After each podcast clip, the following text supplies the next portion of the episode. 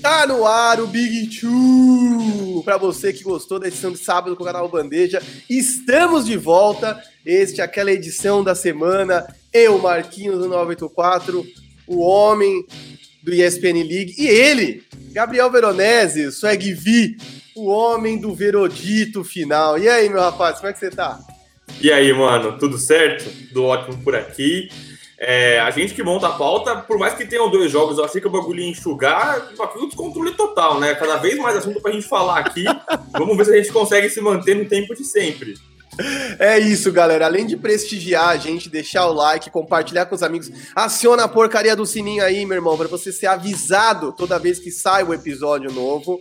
É, tem que bater palma, tem que comemorar, nem que seja aqui nos comentários, vão mandando pra gente nas redes sociais para dizer, caramba, vocês encaixaram tudo que tinha para falar em 45 minutos, uma hora. porque a gente acha que vai diminuir quando vai diminuindo a quantidade de times, mas aumenta, porque a gente tem a oportunidade de aprofundar as análises, que é isso que a gente vai tentar fazer hoje aqui. E, Vero, sem mais delongas, vamos partir para esse Hawks e Bucks, final de conferência do leste. E aí, cara, ah, vou botar na tela aqui, bota na tela, que aproveitar que agora eu tô na outra emissora de TV ali, bicho. Então eu vou botar na tela aqui já. Trey Young, 48 pontos, 7 rebotes, 11 assistências, um cara que definitivamente sente a pressão. Estou falando de um cara de 22 anos que no seu primeiro jogo uh, de final de conferência da vida, no primeiro playoff, nas primeiras edições de playoff da vida, ficou a seis pontos de Michael Jordan de ser a maior pontuação numa final de conferência. Este moleque é um absurdo. É o meu malvado favorito, velho. É, de todo mundo, né? Você falou que ele sente a pressão de forma irônica, e eu completo. Eu acho que ele sente sim, só que ele se alimenta disso, né? Tem gente que cresce nesses momentos, tem gente que adora o, o, o ambiente contra. É, o cara que já. É, ele brilhou nos, nos, nos ambientes mais hostis da NBA, né? Que foram ali é, o Madison Square Garden, depois é, no, no, na, no, no ginásio do Filadélfia, jogando lá em Filadélfia. Então, o cara que brilhou muito nesses momentos, né? Você jogou aí na telinha a marca dele, né? Que é o sexto maior pontuação, a sexta maior pontuação numa final de conferência. Lembrando que é a estreia dele na final de conferência, né? É a maior pontuação, 48 pontos, é a maior pontuação de um estreante em final de conferência. E foi a primeira vez na história uma final de conferência que alguém fez 45-10, né? Ele fez 48, mas é aquela estatística de 45 pontos, mais 10 assistências mais. É, e aí mostra o tamanho desse cara, né? Como de fato ele gosta desse momento, ele gosta dessa, desse holofote. E, cara, eu acho que ele, ele sintetiza muito o momento que vive o Atlanta Hawks, que é aquele negócio do Aim for the Stars, né? Você, eles não têm a perder, cara. Eles são sempre os azarões. É, por mais que eles tinham ali a, um recorde maior ali diante do, do, do, New York Knicks, todo mundo entrou achando que talvez o Knicks fosse dar mais trabalho. E não, o Atlanta ganhou é, é, surpreendentemente, né? Mas é, é, jogando muito solto, cara, jogando muito leve. É, depois do Philadelphia, e aí muita gente colocando um 4x1, 4x2. Os caras brigaram, deram um, fizeram o, o, o Philadelphia quebrar a cabeça é, e aí, vamos para o Milwaukee Bucks ali, que muita gente no começo da temporada colocava como um dos possíveis é, times a surpreender o Brooklyn Nets. Surpreenderam o Brooklyn Nets e aí o Atlanta vai e fez o que, faz o que fez ontem, né? É, especialmente sob o comando desse aí. E todo mundo jogando bem, cara. A Galinari tem jogado bem. É, não é um, um, canto de um homem só. A gente está aqui falando do, do, do Trey, mas é, é, é, ele sintetiza o que é esse momento do, do Atlanta Hawks, a forma como ele joga, a forma como ele encara o jogo. Aquele time ali no final, né? Mexeu ali o ombrinho depois de um crossover do Drew Holiday, um dos melhores defensores de perímetro da NBA.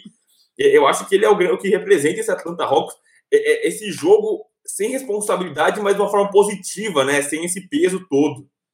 Não, total. Eu acho que uma das coisas mais legais de se entender que a gente discutiu, por exemplo, na série entre Bucks e Nets, foi compreender o tamanho do momento que você está vivendo, né? E compreender isso não é se deslumbrar e também não é se apequenar, né? Não é sentir a pressão. Então é exatamente isso, né? Os caras, eles compreendem a grandeza do que eles estão vivendo e sabem que eles não estão. Cara, até onde o Hawks for vai ser uma vitória. Quer dizer, é um absurdo o que esses caras estão fazendo. E aí, velho, eu quero aproveitar, porque geralmente tem uma perguntinha surpresa na abertura do pod. E aí eu vou jogar uma aqui agora, assim, como que não quer nada, só para alimentar uma discórdia.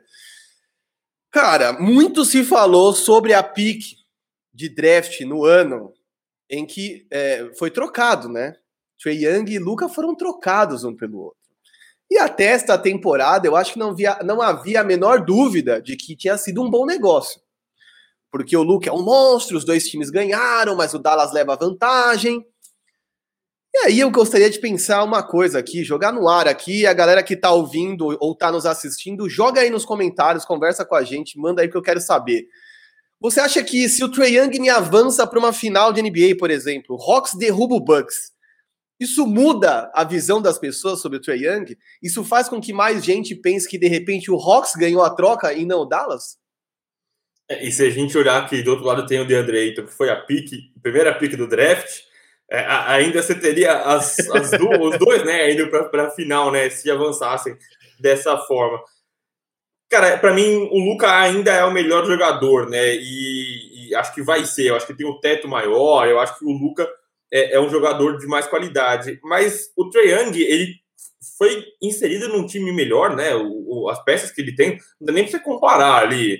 Danilo Galinari com o Maxi Kleber, o, o, o Clint Capelar com, com Dwight Powell. E aí, mais uma vez, eu não tô querendo detonar o time do Dallas mas, pô, o time do Hawks é melhor, né? Então, acho que quando você uhum. tem jogadores melhores, não, os seus números eles acabam diminuindo porque você divide mais a bola com os outros caras. Mas acho que você é, você diminuir um pouco seu volume te ajuda a amadurecer em outros pontos em que eu acho que o Luca ainda tem chão para amadurecer. Mas acho que sim, eu acho que muda o patamar do, do Trey, eu acho que não o coloca acima do Luca, mas acho que muda um pouco o patamar acima do Trey, inclusive em relação aos outros nomes do draft, né? Inclusive a Jaren Jackson Jr., inclusive a Marvin Bagley, que são caras que foram draftados acima do Trey Young. É, e não, não, são caras que não conseguem render, né? Ali por N motivos, né? O Marvin Bagley porque é um cara que é muito instável, o JJJ porque não consegue parar saudável, mas eu acho que muda sim é, o, a etiqueta do, do Trey Young. E aí, cara, a gente escapar um pouco de comparação com o draft, mas desses jovens talentos que a gente tem hoje, né? A gente sempre fala muito do Jamoran, do Zion, do Luca. Pô, o futuro, o, a liga está em boas mãos no futuro. O Young é um desses caras, cara. O Young não vai embora. Não é um fluke, né? Como os norte-americanos chamam muito, né? Que é, é um, é um, um, um, suspiro, né? É, é, uma temporada que vai fazer o cara, como foi o Tyler Hero, por exemplo, né? Que foi uma temporadinha que foi acima da risca e você vai não, o treino veio para ficar, cara. O tipo de basquete que ele tá jogando não é um basquete que vai acabar nos próximos jogos. Ele veio para ficar e já se consolidou como uma das grandes estrelas aí da NBA. Não, do caramba, eu concordo com o número, gênero, número e grau contigo. E aí, acho que a gente não pode deixar de falar que, enfim, né, o Hawks jogou muito bem, mas mais uma vez tivemos Budenholzer com a pior opção, no pior momento, de novo. E, mano, desculpa, assim, eu não consigo entender. O cara sai do timeout a jogada é desenhada pro Pat Connaughton. Desculpa. Não, e a gente, assim, eu, eu, eu sempre gosto de destacar que é, é, muito fácil a gente daqui falar, puta, olha o cara que burro, essa jogada fica clara, é óbvio. A, a, gente não tem a menor noção do que, que é tá por dentro das estatísticas, as, as análises dos caras, o dia a dia. Então é muito confortável pra gente fazer isso. Só que o Rose, cara, ele, ele quer me dar todos os motivos pra criticar ele, cara. É uma coisa surreal. Contra o jogo do Brooklyn Nets, quando tava, o Nets tava na frente, eu falei, ó. Aliás, Big Two fazendo, fazendo sucesso, porque eu cravei ali a virada, do, a, virada improvável do, do Milwaukee Bucks. Ninguém aqui tava falando, mano, ó, esse Milwaukee Bucks tem tudo para virar e vai ser uma das viradas mais feias da história. E foi, cara. O time do, do Brooklyn Nets estava em, em, pedaços ali. Os caras estavam exaustos, né? Kevin Durant, o James Harden não consegue. É, tá... A gente que foi sempre muito crítico do James Harden, dá pra você cobrar mais do que cobraram dele, porque o cara tava claramente sentindo uma lesão e tal. Uhum. E aí o Bucks venceu jogando um basquete horroroso, um basquete muito feio, muito feio. O ataque dos caras é engessado. Não tem uma movimentação de bola, não tem um, um, uma troca. É isolation, isolation, isolation, e você torce pra alguém que tá com a mão quente. E aí, cara, eu tava trabalhando aqui, a gente tá gravando na quinta-feira de manhã. Eu tava trabalhando, vendo o jogo do Bucks. E eu olhei cinco segundos. Eu falei, não é possível. Não é possível que o time do Milwaukee Bucks segue sendo essa várzea ofensiva, time sem é, esquema. E eles têm peças legais, né? O Giannis ele poderia funcionar muito bem como o LeBron funciona na vida dele, né? Um cara que infiltra e você cerca ele de bons arremessadores, é, que teria o Chris Middleton, o PJ Tucker, até o próprio Pat Connaughton é um, um arremessador minimamente decente. O que não pode é você precisando de uma bola para virar o jogo, você desenhar a jogada para ele. especialmente num dia em que o Drew Holiday tá com a mão quentíssima, o Drew Holiday tá jogando pra caramba, é, o Chris Middleton tava num dia ruim, mas é um dos melhores arremessadores, e você desenhar a jogada para o Pat Connaughton, né? E aí, uma das coisas que me chamou muita atenção é como ele insiste com o Brook Lopes, cara. Ele insiste no Brook Lopes, e a gente já falou isso na outra série, né? A série contra o Brook Neto a gente já falou. E aí não é que o Brook, o Brook Lopes é um lixo, o cara é horrível. Ele é um cara muito útil. Só que você tem que saber em que momentos usar o cara, né? Você ter muitas peças na sua mão exige que você saiba ser um cara versátil. Você precisa entender os momentos. E aí um número que eu achei muito legal é o Trey Young, porque assim, é, é natural, quando você pega um armador, você faz a troca, você faz a, a, a procurando um mismatch, né? Então você procura encarar um pior defensor. O Trey Young contra o Brook Lopes fez 11 de 19 nos arremessos. O Young contra o Bob Portis, que é o outro pivô, fez 3 para 4 arremessos. O Young contra o Giannis, que ele jogou de pivô em alguns momentos, fez 3 para 11. 1 de 7 no último quarto. Ou seja, a, a escalação do Giannis como, como pivô tem tudo para dar certo no Milwaukee Bucks. Você vai deixar um time mais rápido, um time mais móvel, você vai passar melhor a quadra. E ele simplesmente não consegue fazer isso, o Budenholzer. Ele tem um apego com essas posições clássicas, cara, é, é, que é difícil você justificar. É, é, é, o que a gente falou, é, é, muito simples, é muito cômodo daqui da minha casa falar isso, mas não é possível que o cara não vê isso, não é possível que ele não tenha acesso a esse tipo de análise. Ah, volta a falar o que eu fui no Big Two Pod ao vivaço no sábado de manhã com o canal Bandeja, velho. Ou você é burro ou você é mal assessorado. Os dois não dá. Então, assim, não é possível que na comissão técnica desse cara, que, assim, tá na árvore genealógica do Greg Popovich de alguma forma como técnico, você não tem um assistente ali que possa dizer para ele, cara, ó, nós notamos isso aqui, esse número é relevante, preste atenção nisso aqui, entendeu? É, isso que você falou do Yannis marcando o Trae Young é uma parada bizarra, né, cara? Porque em determinado momento o Yannis optou por ser o marcador primário do Trae Young. E aí o Trae Young começou a forçar uns arremessos horríveis, uma seleção de arremessos péssima, porque era para o Young ter passado o Michael Jordan ontem na pontuação. A verdade é que no ritmo que ele vinha, ele vinha para fazer 60. Só que ele fez uma seleção tão, tão ruim de arremessos no fim, que quem meteu uma bola que para mim derrubou o Bucks de vez foi o John Collins porque dentro dessas trocas... Bolinha de três ali no perímetro. Exato. Então, assim, é, é, é, eu, eu acho que, assim, de verdade, o Mike Dodenholzer é sempre a pior opção no pior momento. Ontem eu estava na live no Corujão, é, assistindo o Corujão de, do, do Live Basketball, inclusive fui convidado, mas teria que mudar o dia. Os caras queriam que eu fizesse nessa sexta, vou passar para sábado ou domingo. É, e o Gui Borges, lembra o Gui Borges, Basquete FM, falou uma coisa muito legal que eu também sigo, que é o Steve Jones Jr., que é um cara que já foi assistente de NBA, pai dele ele foi jogador, e é muito legal porque acontece, ele pega os lances, recorta e faz uma análise rápida. E ele vai recortando, ele faz um fio da partida inteira. E, mano, ele vai enumerando os erros do Mike Budenholzer. Então, assim, quem gosta de basquete, mesmo que não domine tão bem o inglês, meu, joga no tradutor, vai ver. É muito legal, porque esses caras fazem um trampo que eu não consigo compreender em que velocidade, porque pra você ficar baixando o vídeo sem parar de ver o jogo e escrever a análise deve ser foda. Mas é isso sempre a pior opção no pior momento. Então, assim, desculpa, eu, você imagina, eu ainda que zero aprovo o Mike Budenholzer, daqui a pouco vou estar tá dando com a mão na mesa aqui, balançando toda a tela aqui, puto, porque assim, desculpa, o Bucks tem o melhor time. Ah, sim, o time mais talentoso, né? A gente já falou isso de. É, a gente falou isso do Philadelphia contra o Atlanta, né? Que eu também achei que o time do Philadelphia era mais talentoso. É, e o Atlanta sabendo usar bem, né? Eu acho que a gente falando muito do Trae Young, Nate McMillan também é um cara que consegue entender bem as, as, as jogadas, os mismatches. E aí é isso, né? A gente vê o, o, o Mike Budenholzer fazendo esse ajuste, que é o Giannis jogando como 5, é, só no último momento, no último quarto, e não deu certo mesmo assim, né? Porque a, a, já tava lascado o time do. O Brasil tá lascado, né? É, e aí eu vi uma brincadeira no Twitter, cara, eu não lembro quem foi que fez. Mas é em que momento que o Mike Budenholzer vai se dar conta que, de fato, o Giannis tem que ser o 5? Aí o pessoal falou, cara, imagino que quando o Bucks estiver perdendo por 20 pontos, no jogo 6, que é o jogo dá pra fechar o negócio. Aí ele vai falar, Giannis na 5, é isso que eu tenho que fazer, cara.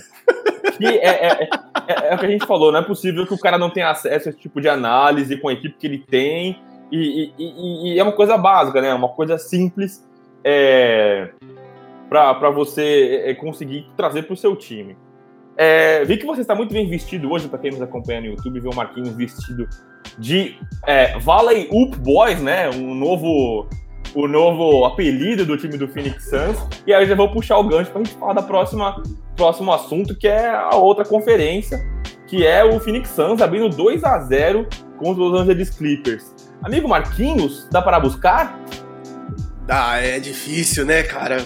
Eu já ia falar que eu estou bookerizado aqui, estou querendo entrar para a família Kardashian, nem que fosse de agregado, de parça do Booker. Porque o menino manda bem nos fits, né? Ele manda bem nas roupas, no estilo, joga muito e tem bom gosto. Mas a gente não pode desmerecer esse time do Clippers, cara. Por mais que a gente tenha várias críticas, o Silver seja um dos maiores críticos a Tyron Lu, a verdade é que o Clippers começou todas as suas séries nesses playoffs perdendo por 2 a 0 e soube fazer o ajuste. Eu vi uma, uma entrevista coletiva, eu acho que foi o Red Jackson ou foi o Marcus Morris Sr., não vou lembrar agora de cabeça, se vocês souberem, me corrijam, em que ele diz que eles brincam que o Tai Lu é o Bill Belichick Bill Belichick é o técnico dos Patriots, que venceu inúmeros Super Bowls com uh, Tom Brady e é considerado um dos maiores gênios do futebol americano. E eles brincam de chamar o Lue de Bill Belichick, porque ele diz que ele sempre arranja o ajuste necessário para que eles voltem a vencer. Então, eu não acho que dá para menosprezar esse Clippers. É, não vou negar minha torcida, né, bicho? Tô aqui vestido de Valley Boys, inclusive para cumprir, já começar a cumprir a promessa que eu fiz a você no Twitter, que se o Suns for às finais, eu vou comprar uma dessa do DeAndre Ayton para mim. Só não sei se eu compro uma igual, né? Acho que vou comprar outra versão da, da camiseta, mas enfim. É... Eu acho que eles estão no momento que é agora ele tem que ajustar e ele vai ter que fazer alguma coisa a, a, a, o, o, complicado do que ele vai fazer, velho, tá no que eu vou jogar para você agora. Como ele faz esse ajuste sem o Kawhi? Esse é o problema. Ah, sim, porque é, é, é, é, muito fácil você fazer pequenos ajustes quando você tem as suas duas estrelas em quadra, né? Que é o Paul George e o Kawhi Leonard. Você fazer um ajuste sem contar com o Kawhi é uma coisa delicada. Você fazer um ajuste imaginando que Chris Paul volta para o jogo 3 é outra coisa. E aí tem uma coisa que aí eu vou dar os créditos devidos, né? Que eu ouvi no mismatch, o, o Chris Vernon, o Kevin O'Connor falando, que uma das, das principais armas dos Clippers nesses playoffs foram, foi o small ball, né? Foi a forma como o time jogou baixo. E aí, qual que é o problema do small ball? Você abre mão do pivô e o seu ataque ele fica muito móvel. Você basicamente deixa de jogar ali dentro do garrafão você movimenta bem a bola no perímetro, você obriga o time a correr para marcar ali no perímetro. Então, por exemplo, contra o Utah Jazz, você obrigava o Rudy Gobert, que é um cara que corre na velocidade de 1 por hora, fica correndo igual dois atrás do perímetro, você cria espaço. Aí, ou o cara não te marca e te deixa o arremesso livre, ou você tem espaço no tapete vermelho para infiltrar e fazer uma cesta fácil. A gente sempre fala aqui muito no podcast das cestas fáceis. É, essa foi uma tônica contra o Utah Jazz e foi uma tônica contra o, Los Angeles, o Dallas Mavericks também, né? O Dallas é, é um time que não conseguia ser, é, não conseguia machucar é, no momento de small ball, porque os pivôs são limitados ofensivamente, né? O Willie Kallenstein, Dwight Powell, o Maxi Kleber, o Porzingis, eu não vou nem colocar nessa conta, porque ele deveria, esse cara, deveria ser esse cara que machuca os outros, mas não machucou. Então o time se segurava na defesa. É, ele machuca sim, ele machuca o Dallas. É, ele, ele machuca ele mesmo, né? Machuca meus olhos. É, eles se seguravam na defesa, né? Eles não apanhavam porque o outro time não conseguia agredir o garrafão. E no ataque eles eram uma, uma super arma, né? Tava todo mundo sempre muito bem abastecido. Contra esse Phoenix Suns, cara, aí citando quem você citou, e, e, e, aí, mais uma vez, um momento de redenção do, do Big Two Pod, o DeAndre Ayton tem sido a chave para desmontar esse esquema, cara. Porque o, De, DeAndre Ayton é um problema no ataque do, do, do, Phoenix Suns, né? Ele é um cara produtivo, ele não é um cara que é, é, só produz enterrando, fazendo dunk. Ele movimenta bem, ele cria problemas para o time dos Clippers conseguirem se encontrar em quadra. Então, no momento que eles apostam no small ball e jogam com o time todo baixo, é, o, eles não tiram o DeAndre Ayton de quadra. O DeAndre Ayton segue em quadra e aí ele vai ser o cara que vai pegar as pontes aéreas, é o cara que vai conseguir é, agredir o post. E aí, assim, aqui falta que faz o Serge Baca, né? Porque ele seria um cara que talvez dificultasse esse caminho do DeAndre uhum. Ayton e não consegue. É, o Zubac, um dos meus baby Lakers aí, é um cara que tem, virou até folclore, né? Sempre que ele joga mais de X minutos, os Clippers perdem. Então, é um cara que não consegue render, seria o cara para tentar parar o DeAndre Ayton e não consegue. E aí, como é que você vai encontrar um movimento de xadrez para fazer isso é, sem o Kawhi Leonard ainda, né? É, é uma grande, uma, uma grande questão, né? Uma, um, um, mistério que ninguém sabe por que, que ele não volta e é uma lesão de, de joelho, é ligamento, é, é uma lesão simples, ele rompeu e ninguém sabe. Mas a real é que a gente acha que ele não volta, os caras estão fazendo ali meio que um mistério para não entregar de vez, ah, pô, não volta uhum. mais, a série é de vocês. Mas eu acho que ele não volta. E aí você fazer um tipo de, de, de, de, de, de ajuste para brigar contra esse Phoenix Suns, sendo que vai voltar o Chris Paul ainda, eu acho muito difícil. É, então, porque assim, o Kawhi Leonard eu não vou nem entrar no mérito, é a velha palhaçada desde o San Antonio, onde ele tem uma contusão, aí tem o staff dele, tem a equipe médica do time, fica num diz que me diz, os caras não querem divulgar, quer dizer, ele sofreu uma contusão e avisou os companheiros que eles teriam que vencer aquela série de playoffs sem ele, porque ele já sabia que ele não poderia voltar, todo mundo falou em ligamento cruzado. Ligamento cruzado, velho, ou é rompimento parcial ou é rompimento total. Ninguém tem uma lesão leve de ligamento cruzado, sabe? Tipo, essa parada não existe. Aí depois falaram que era uma torção. Porra, reveja um lance. Você aí abre uma aba extra, não tira do Big Two Pod, abre uma aba extra e vê se aquela trombada no, no num contra-ataque, se aquilo tem como ser torção. Não é, cara, não é. Ele tá correndo reto e sente. E é uma contusão que, assim, quem assiste NFL sabe, aquilo tem cara de ACL, entendeu? E eles estão embaçando. Em relação ao resto, para mim, a gente já responde a próxima pergunta que você colocou na tarde aqui, quem tá no YouTube tá vendo. Tem remédio contra o Suns? Cara, eu acho que não. Eu acho que, é, assim, é bem capaz que o Clippers estique essa série, porque tem jogadores que têm essa capacidade. Eu tô falando aqui de Red Jackson e tô falando de Terrence Mann. É, principalmente porque, enfim, até acredito que o Paul George carregue o time e isso não deixa de torná-lo de alguma forma decisivo, mas ele é um cara que carrega, mas que não vai fazer os últimos arremessos. Não vai, nem se forem lances livres. Então, assim, é, o Yannis, que é o Yannis, acertou 13 dos últimos 17 lances livres que cobrou. O Paul George erra os dois últimos decisivos. E a gente tem que ficar brigando com os caras na timeline que são Clippers. Cara, de verdade, a gente não tá torcendo contra o Paul George. Esse cara passou, tem uma história animal de se recuperar de uma das lesões mais horrorosas que eu já vi na vida e voltar a jogar basquete em alto nível. Pagava pau para ele jogando em OKC. Mas ele não fecha jogos, caramba. É uma parada histórica, pelo amor de Deus, mano. De verdade. Não torna ele menos importante. Ele não vira um lixo, né? Porque eu acho que a galera também às vezes vira essa chave do lixo. Não é que ele é um lixo, mas ele não é um cara que fecha jogo. Então, na hora de fechar, meu irmão, vai ter que ser Red Jackson, vai ter que ser Terrence Mann, vai ter que ser Marcus Morris Sr. Mas eu acho que o Clippers belisca alguns jogos. Eu não acho que vai ser 4 a 0 Mas remédio, remédio contra esses Suns. Com a volta do Chris Paul ainda, cara, muito difícil. É, e aí é, eu peço licença aqui para falar um pouco de Paul George, eu que é, sou um dos maiores entusiastas para falar de Paul George, porque é o seguinte, cara, é, é, é, o que você falou, o pessoal se confunde muito, né? E aí é muito 880, né? Nem tanto ao céu, nem tanto à terra. Não é o cara é um lixo, a gente não quer falar isso. Ele fez 26, 6, 6, né? 26 pontos, 6 rebotes de assistências. E ele é um dos líderes, né? Acho que ele é top 5 em todas as estatísticas dos playoffs, se não me engano. Em ponto, rebote, assistência, é, é, ele é um jogador incrível, cara. É um posto de talento. É, eu sempre paguei muito pau para ele no Indiana. Tenho camiseta do Paul George, tenho tênis do Paul George. Eu sou um fã do Paul George. eu também. Mas a minha questão com o Paul George é uma coisa mental, cara. É uma coisa mental. A gente sempre falou isso. Como ele sempre vem na temporada regular falando, tô melhor do que nunca. Eu tô na ponta do casco. Hoje eu, mano, esse ano eu tô, eu tô bala esse ano. Aí o cara é eliminado, aí vem fotinho, gelo no ombro e ah, ano que vem nós vamos estar mais saudáveis e que não sei o que lá. Aí toma o game winner do Damian Lillard na cabeça, ah, foi um arremesso ruim dele. É, é, eu tenho a impressão que o Paul George, nos seus 20 e tantos anos, ele é um cara que não amadureceu, cara. Eu tenho a impressão que o Paul George não entendeu o tamanho que ele é, né? Tem entrevista dele falando que ele é um gamer, né? Um cara que vira à noite é, jogando videogame, comendo tranqueira, é um cara que tenta se reinventar e comer direito e tal.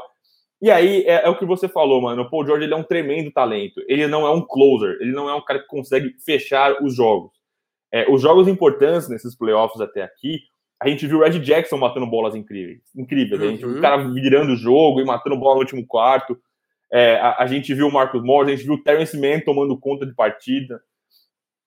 E aí, cara, o Paul George, é, o Clippers não chegaria vivo, os Clippers não chegariam vivos até o final do jogo se não fosse o Paul George. Ele resolveu ali, fez bandeja e bolas difíceis. O último, acho que a última assistência de quadra dos Clippers é do Paul George. É uma bola bem difícil, inclusive, é um mid-range, né? Nosso instinto mid-range. é uma bola dele. Mas aí é a dificuldade do cara mental, né? É, é o cara fechar o jogo. Ele tinha errado dois lances livres seguidos uma vez na temporada. Uma vez na temporada. Se ele matasse uma bola, um, um lance livre, ele teria que ter matado os dois, né? O cara tá lá uhum. para isso. A média dele é 87% de lance livre. Se ele matasse um, se ele matasse um, é, eu acho que é, o jogo já teria sido diferente, né? Os Suns iam precisar de mais coisa, é, ia ser difícil, diferente a dinâmica do jogo. É, e aí, a gente que. Eu sempre fui muito crítico do Patrick Beverly. Fez um jogo incrível contra o Devin Booker. Um jogo incrível contra o Devin Booker. Ele segurou o Devin Booker, ele atrapalhou o Devin Booker. A função do, do, do Patrick Beverly não é só marcar, é irritar, né? Nossa. Ele tirou o Devin Booker do sério. Ele é um, boas escolhas de defesa. É, a gente falou sobre o DeAndre Ayton como um cara que se redimiu. Então, muita gente que a gente critica que acaba aparecendo bem. E a gente uhum. espera mais do Paul George, cara. A gente espera que ele seja um cara que feche os jogos e, e, seja um cara gelado nesses momentos, né? A gente muitas vezes critica que os Clippers não têm esse, essa cabeça fria. É... Aliás, muitas vezes tem, uma, tem uma falta de alma, né? Como eles tomaram viradas ali é, sem alma. E eles, essa, essa, temporada, foram os caras que viraram, né? Eles viraram a série contra o Dallas, eles viraram a série contra o Utah. E a gente tem que reconhecer que essa alma chegou. Só que aí, nesse momento agora dos lances livres, você não tem que ter alma, tem que ser um cara frio. Teria que ser Kawhi Leonard, teria que ser um androide, teria que ser um robô ali para matar essas bolinhas é, e não sentir esse peso, né? É, o Paul George não conseguiu e eu acho que mais uma vez é um rapaz que precisa cuidar muito da cabeça dele, né? Aí é, a gente reforça muito aqui no basquete que o basquete não é só o que você tem é, fisicamente, né? Mas é muito você joga com a cabeça, né? E aí eu acho que o Paul George falta muito para ele ainda na questão mental, a questão emocional, a questão psicológica mesmo. Exato, eu concordo contigo e é por isso que eu chamei aquele papo do Trey Young versus Luca Doncic, porque no final das contas, talvez, talvez, pelo amor de Deus, não quero entrar no bonde da empolgação total e cravar aqui, o Hawks ganhou a troca, ah, não é isso que eu quero não, pelo amor de Deus, não, você tem coisa pior, não tem coisa pior ultimamente no Twitter e, e fã-clubes gerais de, de, basquete que os fãs e jogadores e as páginas mil grau. Porque os caras vêm só para aloprar, os caras vêm para brigar e assim, muitas vezes eles não enxergam as coisas. Então não é que eu tô falando que o Hawks ganhou, mas muitas vezes a sua capacidade de liderança não se traduz no box score, né? Então, óbvio que no box score, overall, tamanho, talvez o Luca realmente seja melhor. Mas como líder, eu não sei dizer entendeu? De verdade, eu acho que a gente vai precisar de tempo para dizer, mas o, o Trae Young tá se mostrando um líder melhor, na minha opinião, entendeu? É, nem que ele não seja exatamente esse cara que, sei lá, junta o time no huddle, sabe? Eu não sei se é esse tipo de liderança que ele tem, mas eu acho que ele é tão destemido que isso contaminou o resto dos caras. E eu acho que é essa parada que às vezes eu acho que falta no Paul George. Ele tem energia do vamos, mas na hora que você fala, beleza, agora respire e mete a bola, ele dá uma balançada. E é muito difícil isso aí. Eu acho que ele tem muita dificuldade de lidar com pressão. E aí, enfim, eu é, acho só, que. Só, só para falar que é muito mais fácil você ser líder num time que tá vencendo e indo pra final de conferência do que você ser líder num time que você sabe que você é incrível e o time é uma porcaria e não vai para frente, né? Então, aqui fazendo advogado do diabo do Luca Doncic, é muito mais fácil você ser líder num time que tá funcionando e que era o azarão e tá indo surpreendendo e brigando e, chegando na final de conferência, do que você ser líder de um time que você sabe que você é o bala, você é o pica do negócio e o time não te acompanha. E esses que te dão como segunda estrela é o Porzingis, Bonamole. Então, é, é, eu acho que tem, a gente tem que ponderar isso também. Eu acho que a, a discussão Trey Luca é justíssima. É, e como você falou, né, a gente tem que tomar muito cuidado, né? A NBA Twitter, né? A máfia do NBA Twitter é muito legal, né? O tanto de gente que a gente conhece, que a gente vira parceiro, que a gente vira amigo. Pô, Firu, Mesa, o Yuri, você falou do Guilherme Borges, a gente que a gente conhece nesse meio é muito bacana. Só que essas páginas de times, né? O sei que lá da depressão, não sei o que lá mil grau, às vezes a gente se perde um pouco nesse negócio de, de, de, de achincalhar o cara, de detonar o cara, de o cara é um lixo, o cara não presta para isso é, ou então exaltar além do necessário. Eu acho que a gente tem que tomar muito cuidado e a gente tem que olhar com bons olhos, né? É, só finalizando o nosso assunto aqui de Phoenix Suns e Los Angeles Clippers, se alguém ficou com dúvida ainda, né? Muita gente ficou questionando ali o último lance do jogo do ah. DeAndre Ayton, né? E aí, só lembrando, é, é, regras que o pessoal ficou analisando ali no final, né? Falar, ah, não, que o DeAndre Ayton pegou a bola acima do cilindro. É, não, não é considerado interferência, porque como a bola vem de fora, não dá para você entender que aquilo foi um arremesso, né? Porque se a bola cair, não vale. Então, não é considerado um, um, uma interferência, a bola estava escondida, não é, porque não foi um arremesso, né? O cara jogou a bola para dentro, aliás, um puta de um passe do, do Jay Crowder. Rob Pérez postou uma foto, a bola passa menos que um dedo da tabela. O Jay Crowder, um pouco de cagada também, mas rápido, para um, precisíssimo.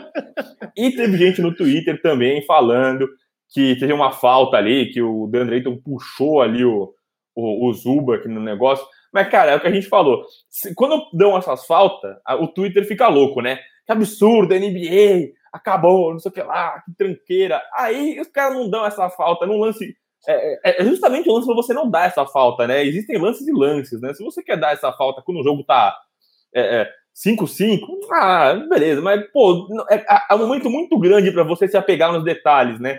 Eu, eu, vi gente já falando aqui no Twitter que se você ver 20 replays da, da NBA dos lances principais, você vai achar alguma irregularidade em todos eles. Você vai uhum. achar uma falta, você vai achar alguém que. Você tem que fazer a vista correta, você tem que ler o jogo no momento certo, do lance certo. Então, não se atenham a essas, esse papo de ai que foi roubado, ai que absurdo, ai que não sei o que lá. Cara, o lance foi correto, não existiu interferência, na regra é assim, não existiu interferência, porque não foi um arremesso, e aquela falta, cara, não se dá aquela, aquele puxão de camiseta. É, é, é, acho que a arbitragem, apesar de, dos trocentas vezes que parou o jogo e fez questão de trazer os holofotos para ela. Chatão, né? chatão. Assistam, vejam, ó, não, não é o Deandre que ganhou o jogo, foi a arbitragem que ganhou o jogo. Então não, ah. não caiam nessa.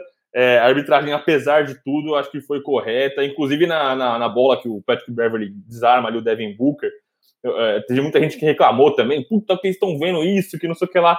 Mas foi a chamada correta, né? Acho que em termos de chamada, a arbitragem acertou. Não, exato, né? Eu só coloquei na tela, quem tá no YouTube tá vendo.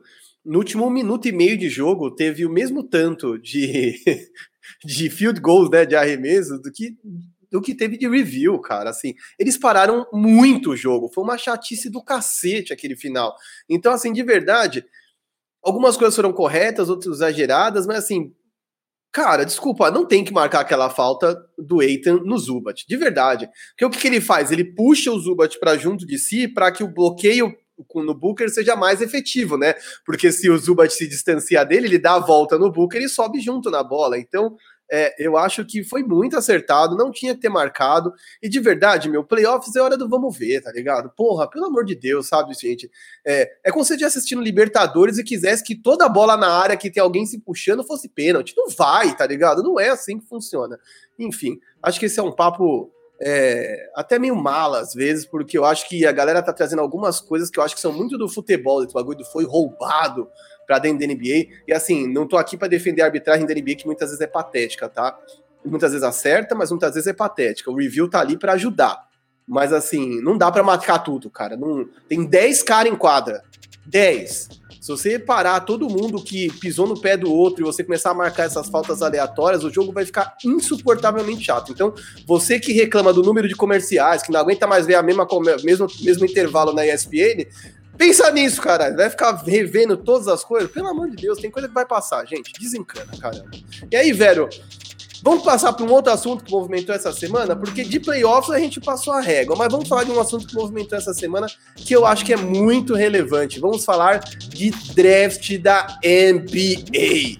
Eu separei aqui até, enfim, a gente tá com. É, a gente separou aqui direitinho, né, para compartilhar com vocês. Quem tá no YouTube vai ver. Eu separei a tela, né, do Tankaton, que é um site que eu sempre recomendo pra galera ver. Eu vou abrir, então vocês vão poder é, ver como é que ele chama, tudo mais tudo certinho, a grafia. É, mas saiu saíram, né? A, a, a, saiu a ordem oficial do draft da NBA, né? O sorteio da NBA. E aí nós vamos ter Detroit com a primeira escolha, Houston com a segunda, Cleveland com a terceira, é, Toronto Raptors com a quarta, Orlando Magic com a quinta, Oklahoma City Thunder com a sexta. Aí vem um negócio que as pessoas têm que prestar atenção, eu já vou falar sobre isso, mas vem Minnesota, que a escolha vai ser de, do Golden State Warriors, Chicago, que a escolha vai ser de, do Orlando Magic, Sacramento, New Orleans Pelicans, Charlotte Hornets, San Antonio Spurs, Indiana. E, por fim, na 14 escolha, o Golden State. E eu já vou começar aqui, velho, por quem se deu mal, porque, assim, a gente sabe, né, que muitos times no final da temporada começam a entregar mesmo, porque, cara, não vou a lugar nenhum, então quero ter maior probabilidade, a gente sabe que é por porcentagem, então maior probabilidade de pegar uma escolha top 5, uma escolha top 3, enfim, começa a largar a mão. E aí, assim, cara, a temporada do Minnesota Timberwolves foi uma merda, do começo ao fim. Covid no melhor jogador, D'Angelo Russell nunca jogou, quando os caras clicaram, eles não estavam indo a lugar nenhum. É, o Anthony Edwards é uma grata surpresa, mas é um dos scorers, né, pontuadores mais ineficientes da liga. É, então, assim, nada clicou nesse time, uma puta bagunça. Alex Rodrigues foi lá, se juntou com outros caras. Alex Rodrigues, que era ex-Yankee, foi lá, comprou o time, Parece que vem mudança, pelo menos de mentalidade, né? Porque diz que estava ameaçando mudar de cidade, mas vamos nos ater aqui a essa temporada, é o que a gente tem em mãos, sem especular. É, tudo isso para quê, né, Vero? Se eles ficam com uma escolha top 3, eles tinham feito uma troca e ficaram com escolha protegida.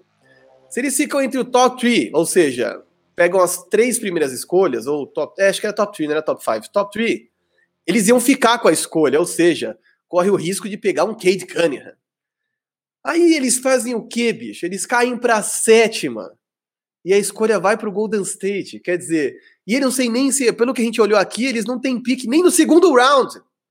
Então, de verdade, um amigo nosso, Kaique, comemorou, mas eu acho que ele não viu que essa escolha não vai ser do Minnesota. E de verdade, para mim, o Minnesota que teve uma temporada pavorosa não vai ter oportunidade, como teve na temporada passada, de pegar uma pique alta e seja trocar, seja trazer um grande talento. E para mim, eles se deram muito mal, levando em conta a temporada que eles fizeram, né?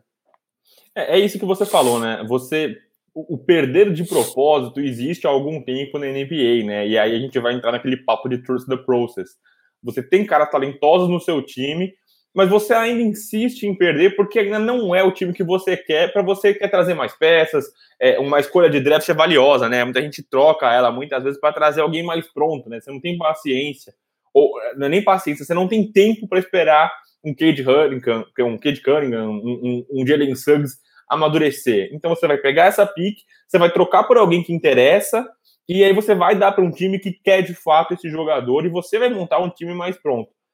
Só que isso interfere diretamente na vida, por exemplo, de um Carl Anthony Towns, que é um talento, né, um dos melhores pivôs que a gente tem na NBA, um cara que passou a vida inteira perdendo, né, a, o, a carreira dele é baseada em derrota, o cara não conseguiu, né, a única vez que ele foi para o playoff foi debaixo do Jimmy Butler, que é justamente um dos maiores desafetos dele, né? O cara que esculachou ele na frente de todo mundo. Então, o cara vive numa filosofia perdedora, né? O time que joga para perder. E aí não traz nem os frutos disso, né? Pô, você não consegue nem ter o. Beleza, perdeu, mas foi por uma boa causa. A gente tem aí o Cade Cunningham chegando. Não, a gente não perdeu pra porcaria nenhuma. A gente tá aqui no lixo pra nada, cara. Então eu acho que é uma coisa que machuca muito, né? É, espero que o senhor Alex Rodrigues aí, que o Anthony Edwards não sabe, mas saibam vocês, o marido da Jennifer Lopes, é, que ele traga uma, uma mentalidade diferente para esse time, né? É, é, uma coisa meio Miami Heat, né? Que é aquele time que não quer perder nunca, que não, não aceita. É muito fácil você falar isso quando você é um mercado grande, mais uma vez, né? É, uhum. Mas é que essa coisa mais competitiva, né, cara? De não aceite só jogar por pick de draft, tem que buscar lá em cima, né? Lembrando que esse processo começou desde o Carl Anthony Towns, né? O Carl Anthony Towns foi uma pique alta de draft. É, eu não lembro se foi a primeira ou se ele foi a segunda, acho que foi a primeira escolha do draft. É, e aí, no, no, muito tempo já, né? Anthony Towns já tá com tempo de liga, aí se mostrou um cara muito talentoso e não consegue jogar por grandes coisas. Só para explicar para o pessoal que não está familiarizado, o porquê que trocou, né? Quando você faz alguma troca, é, uma, a troca, por exemplo, do D'Angelo Russell, que mandou o D'Angelo Russell para Minnesota e mandou o Andrew Wiggins lá para os Warriors, você faz alguns acordos. E aí você negocia uma pick de draft. Então, ó, você pega esse jogador, eu pego esse jogador e eu te mando uma pick, mas a minha pick tem um asterisco. Se ela cair ali no sorteio entre as três primeiras, ela é minha. Agora, se ela cair depois, aí pode ficar com ela. E aí foi exatamente o que aconteceu nesse caso, né? É, é, esse acordo aí foi. É, a pick, se ela fosse entre as três primeiras escolhas, ela ficaria com Minnesota como ela foi lá para baixo, ela foi para o Golden State. É... E dureza demais, cara, dureza demais para o Minnesota. É, tem outros times aí que eu gostaria de destacar, né? O Sacramento Kings também é um time que não joga por nada faz trocentos anos. É, é um time que sempre vai, nossa, será que chega no play-in? Não chega no play-in, o cara tem a nona escolha do negócio. É, tem também ali, divertidíssimo, o, o, New Orleans Pelicans, né? Mostrou ali a representante dos Pelicans, não sei se todo mundo viu no Twitter. Quando caiu, que eles foram para décima, ela fez uma, a, aquela cara de nojo das boas, né? Aquela gostosa carinha de nojo. Mas eu acho que, como a gente falou aqui ainda em off, né? Antes de começar aqui no pré, é, vai ser um draft que vai ser muito mutável ainda. Eu acho que vai ter muita gente que vai trocar coisa aí ainda. Eu acho que as peças que vão cair no colo das pessoas não, não são necessariamente as que mais interessam, né? É, por exemplo, a gente está vendo o Houston aí em segundo, tá tudo apontando para o Houston pegar o Ivan Mobley, né? Quem deve ser a primeira escolha deve ser o Cade Cunningham no Detroit. E aí ele faz todo sentido para Detroit, né? Detroit precisa de um cara com o talento dele, não tá na, na, posição dele, né? Não é aquela coisa conflitante. Uhum. É, mas o Houston, por exemplo, o Ivan Mobley é um pivô muito móvel, um cara que é um excelente defensor e um cara que é, é, consegue é, transitar ali em várias áreas do jogo. Mas o Houston tem agora, um dos melhores jogadores do Houston seria o, o, o Christian Wood, né? Um, um, dos candidatos ali a Most Improved Player. Então você vai botar um cara para jogar mais ou menos a mesma posição, para dividir espaço com o cara. Não sei, a gente vai ter que ver ainda como é que os caras vão vão vão dispor dessas trocas, né? No Cleveland ali na terceira posição, vai pegar o Jalen Green, vai pegar o, o, o Jalen Suggs, é, a gente tem que ver como é que os caras vão administrar essas escolhas, esses nomes desses jovens nas mãos deles, né? Porque eu acho que vai muita coisa mudar ainda. Exato, né? Enfim, não vamos nem ficar muito aqui, porque, para quem não sabe, né, o draft é acho que daqui 31 dias, se não me engano, então até lá a gente vai fazer mais Big to Pause aí, vamos destrinchar, vamos trazer grandes convidados aqui, como o Sacinho, que é um especialista master, porque eu acho que conforme o tempo foi passando, o draft foi ficando mais complexo. Antigamente você via todo mundo dentro da mesma competição, que era o March, competições universitárias e o March Madness, e agora tem cara que vem da D-League, tem cara que vem da Austrália, tem cara que vem da República Tcheca. E, meu irmão, não tem como você assistir todas as ligas, velho. Você às vezes tem que confiar no scout é, de, outras, de outros países, é, de pessoas que você conheça, né? Por isso que o San Antonio Spurs, por exemplo, durante muito tempo, não sei se ainda é, teve o Fabrício, Fabrício Roberto, que é no argentino da seleção, como um scout, depois o cara se aposentou, porque você precisa de, desse eye test, né? Você precisa de gente que veja ao vivo e possa dizer esse cara tem elementos que vai ser útil para você ou não. É, então, assim, eu de verdade não acho que esse top 3 do draft vai sair disso, tá? Eu acho que vai ser Jalen Suggs, Jalen Green, é, Mobley, é, Cade Cunningham, eu acho que não vai sair muito disso. Um top 5, vai? Não vai, não deve sair muito disso, né? Fala-se no Jonathan Kuminga também, mas a gente precisa entender como é que vai ser isso, porque assim, assim como tá mais complexo fazer as escolhas para o seu time, porque muita gente vai escolher talentos redundantes, a gente também tem que entender que muitas vezes pegar um cara desse exige tempo para trabalhá-lo. E uma equipe que possa trabalhá-lo. Você tem o técnico desenvolve jogador? Você tem um staff que seja capaz de desenvolver esse cara? Porque se você não tiver, uma pique de draft tem muito valor.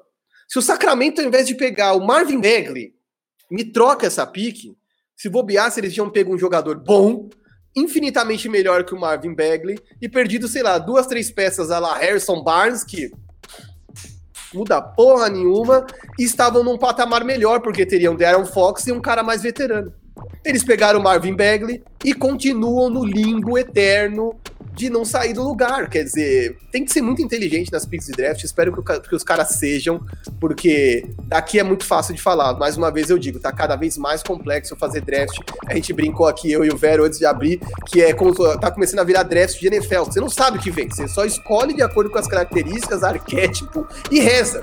Porque é tanta gente na NFL que você realmente se perde. Então, na NBA não é tanta gente, mas tá cada vez mais difícil enxergar esse talento puro que pode mudar a história da sua franquia. E aí, velho, acho que a gente pode pular para o próximo assunto que movimentou também as redes nesta semana, que foi é, a seleção norte-americana.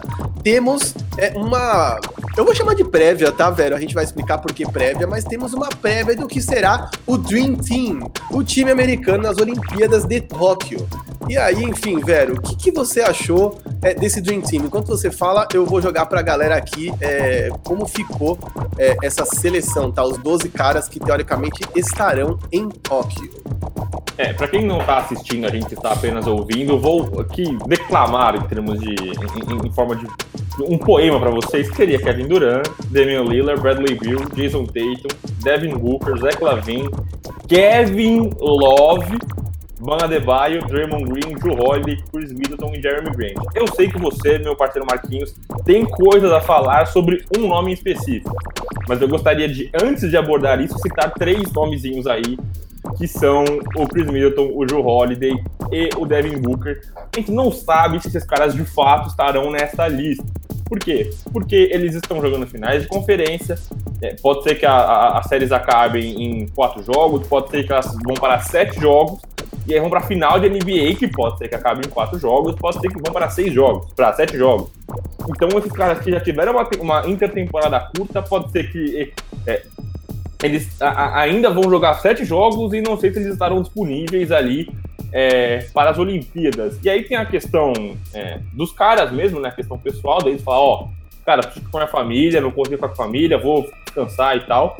E tem a questão de saúde, né? A gente não sabe, vai que o cara, sei lá, quebra um dedo no último jogo da NBA, ou qualquer coisa do gênero. Aí a gente não sabe como é que os caras vão chegar para as Olimpíadas, né? A gente sabe que todos esses daí na lista já estão descansando em casa, exceto esses três. E aí, Marquinhos, eu te passo a bola para você falar do seu nome querido. Olha, antes de falar do meu nome, corroborando o que você disse, eu fui até checar aqui enquanto você estava falando, então vou trazer a informação correta. É, a NBA, a temporada da NBA pode se esticar até dia 22 de julho, que seria o sétimo jogo, e as Olimpíadas começam no dia 8 de agosto. Desculpa, não há tempo de descanso para quem for para a final. Quem for para a final não vai para as Olimpíadas. Eu já vou cravar aqui, porque desculpa, o cara não tem condições físicas, porque vai para lá e tem que treinar, tem que fazer treino físico, não vai ter descanso e até pelos nomes que a gente está vendo, vamos ser honestos, nós não estamos falando de um Dream Team de 2008, nem do Dream Team de 2012.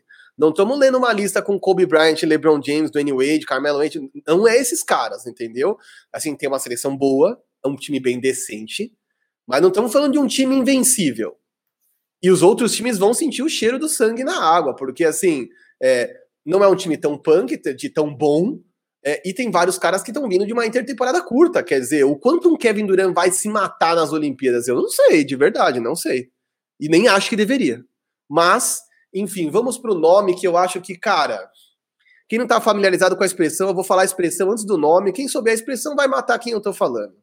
Existe uma vaca na árvore nessa lista. Uma vaca na árvore. E qual que é a da vaca na árvore? Você não sabe como ela foi para lá e até determinado ponto você não sabe como tirar.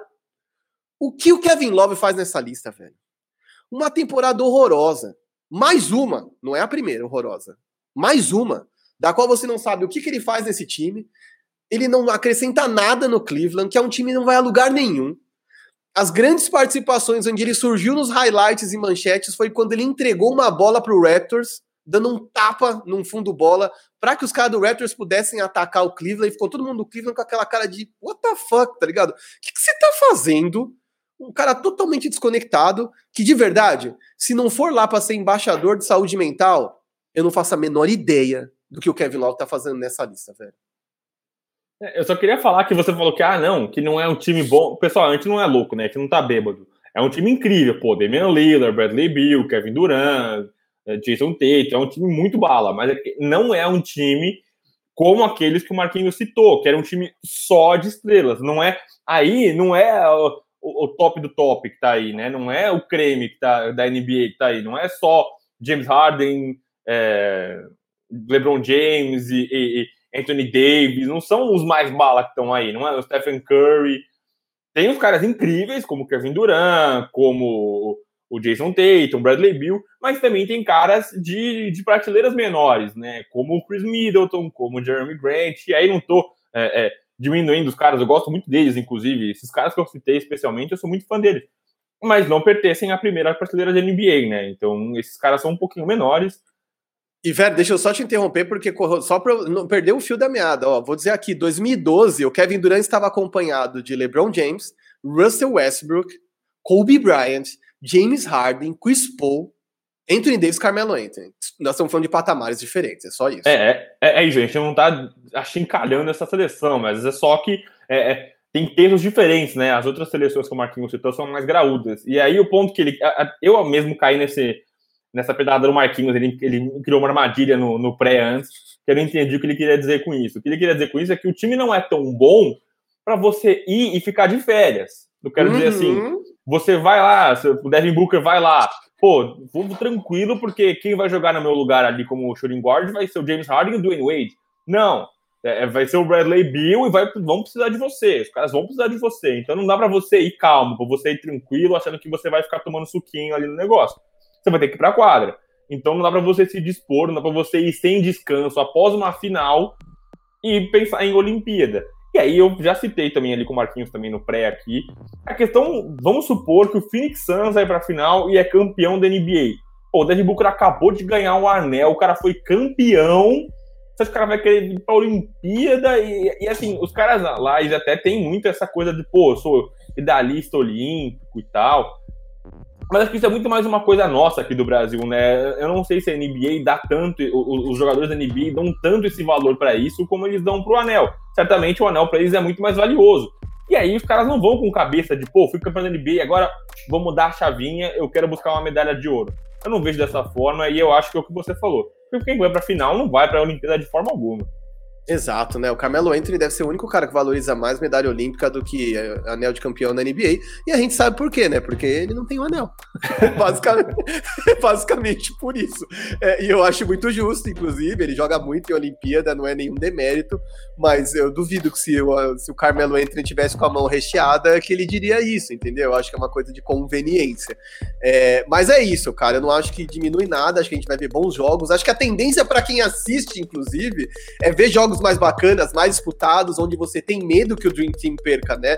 A gente tem que lembrar que essa final de 2012 contra a Espanha é, precisa de um Kobe Bryant que, meu, invocou o Black Mamba para matar aquele jogo, porque a Espanha tava pau a pau com o Dream Team. Então é, é, isso que eu quero dizer, entendeu? Se lá atrás, com uma Espanha forte, o, o, o Kobe teve que jogar seu melhor para esses caras ganharem, é, eu imagino que em 2021, com um time que não é tão consagrado, os caras vão ter que também ligar e virar uma chavinha monstra, porque do outro lado os outros times vão vir com tudo, porque todo mundo que enfrenta o Dream Team quer sair do corpo e jogar bem, entendeu? É, é, é legal de ver, enfim. E é isso, né, velho? Eu acho que fomos bem aqui. Falamos das séries, falamos de draft, falamos de Dream Team. E eu acho que podemos encerrar, é isso? Podemos encerrar. Finalmente não passamos de uma hora, caramba! Ah, vitória! Vitória! É isso, vitória! Caramba. Não passamos de uma hora. É isso. É... Queria deixar um agradecimento para você, pro Diego Silver, que é, é, é, o nosso Nick Fury, cara que pilota tudo aqui. É, um, um, grande beijo pro Diego Silver. Abraço para todo mundo aí. Que se puder comentar, puder compartilhar com os amigos, quiser deixar o likezinho aí para nós, ajuda a gente bastante. E especialmente ir nos cornetar ali no Twitter. Eu adoro a interação. É, é muito bom ter esse tipo de relação com o pessoal. É, fico por aqui. É sábado, hein? Fiquem por aqui, mas ó, sabadão eu, Vero e Yuri Fonseca. Então venha para cornetar, venha para comentar e não esqueça de compartilhar com seus brothers, beleza? É isso, foi um prazerzaço. Até sábado.